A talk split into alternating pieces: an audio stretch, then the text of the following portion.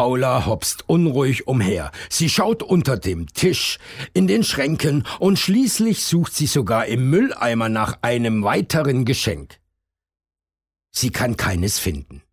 Fragend blickt sie zu ihren Eltern. Die zucken unwissend mit den Schultern und grinsen sich an.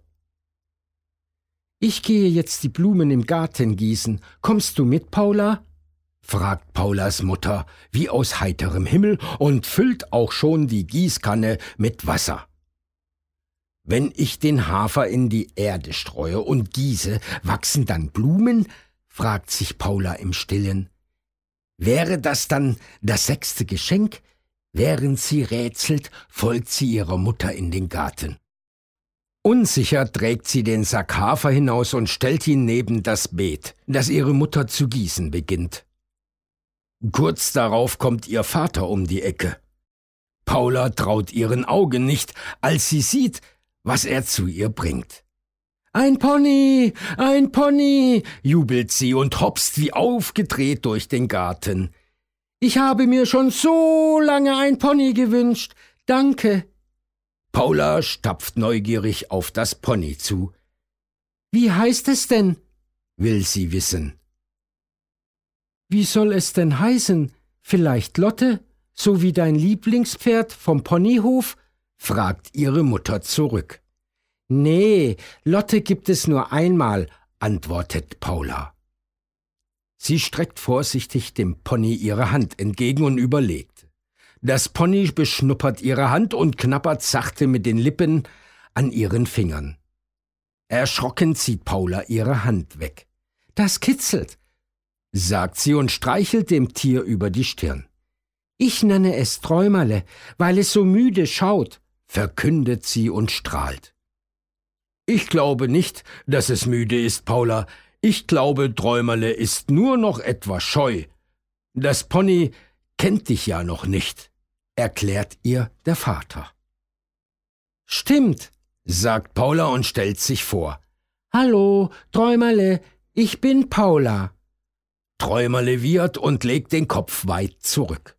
Am liebsten würde Paula sofort reiten, aber ihr Vater meint, dass es besser sei, wenn sie Träumerle erst einmal einfach nur beim Grasen zusehen. Schließlich muss sich das Pony ja erst an Paula gewöhnen.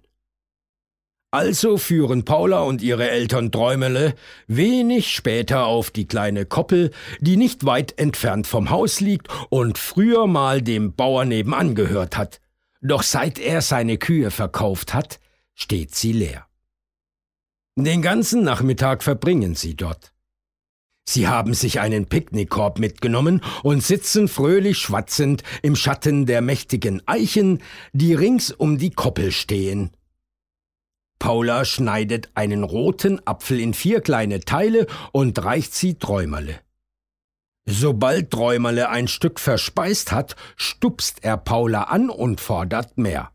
Nach und nach reicht sie ihm den ganzen Apfel. Paulas Eltern freuen sich mit ihr, weil sie so glücklich aussieht. Paula kann es kaum erwarten, auf Träumerle ihre ersten Reitversuche zu starten. Am nächsten Tag ist es endlich soweit. Ihr Vater überreicht ihr Halfter und Putzzeug. Schau mal, Paula, das ist noch von Moritz, meinem ersten Pony. Ich habe es all die Jahre aufbewahrt, und nun soll es für dein Pony sein. Paula nimmt es und marschiert gleich los. Ihr Vater trägt den Sattel und ihre Mutter hat ein paar Mörchen dabei. Schon von weitem ruft Paula nach Träumerle, der sofort die Ohren aufstellt und ans Gatter kommt, kaum dass er Paula gehört hat. Zur Begrüßung schnaubt er und scharrt mit den Hufen. Paula reicht ihm eine Möhre, die er auch sofort schmatzend vertilgt.